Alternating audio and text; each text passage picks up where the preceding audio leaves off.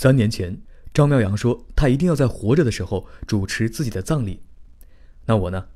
我想我将来的婚礼上啊，新郎可以找人兼职，但是司仪必须是我自己。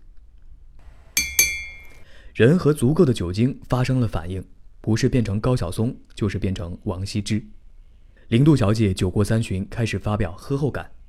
现在的适婚青年都还是孩子，没长大的孩子，婚礼才是他们的成人仪式。四周响起了雷鸣般的雨声。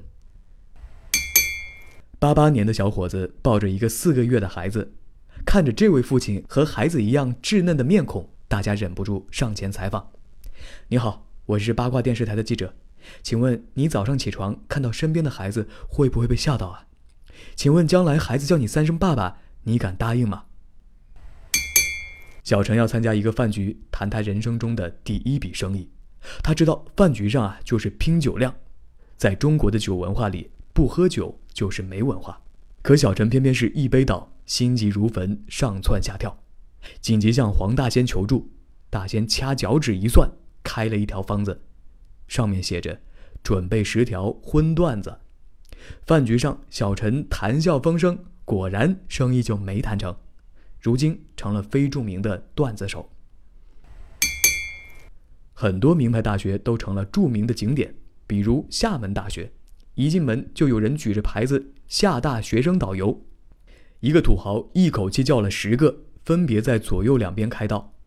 这些厦大学生就问他呀。为什么请这么多人？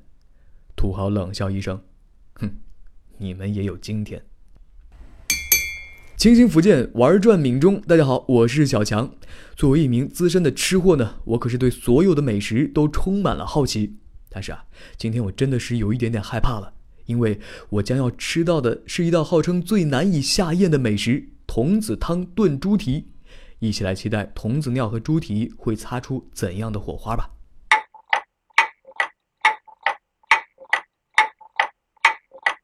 现在这一锅童子汤炖猪蹄就在我眼前新鲜呈现了，看起来和普通的猪蹄并没有什么区别，那闻起来也没有制作过程中的那股尿味儿。此刻我的内心是挣扎的，但是又有一点点的迫不及待，到底要不要吃？要不要吃呢？好吧，让我咬一小口。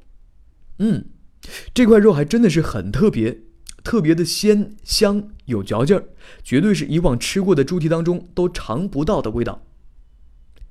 录完这段口播，领导问我：“你刚才说的都是真的吗？”我咬着牙摇头。领导默默地放下了手中的筷子。这时候，做这道菜的大厨进来了。同事架起机器，我又拿起话筒。今天这道神奇的美食听起来啊，似乎就是童子尿炖猪蹄这么简单。那到底是不是这样呢？童子尿炖猪蹄还有什么讲究呢？我们请到了本店的大厨师傅，你好，请问您怎么称呼啊？啊。我的名字叫童子啊。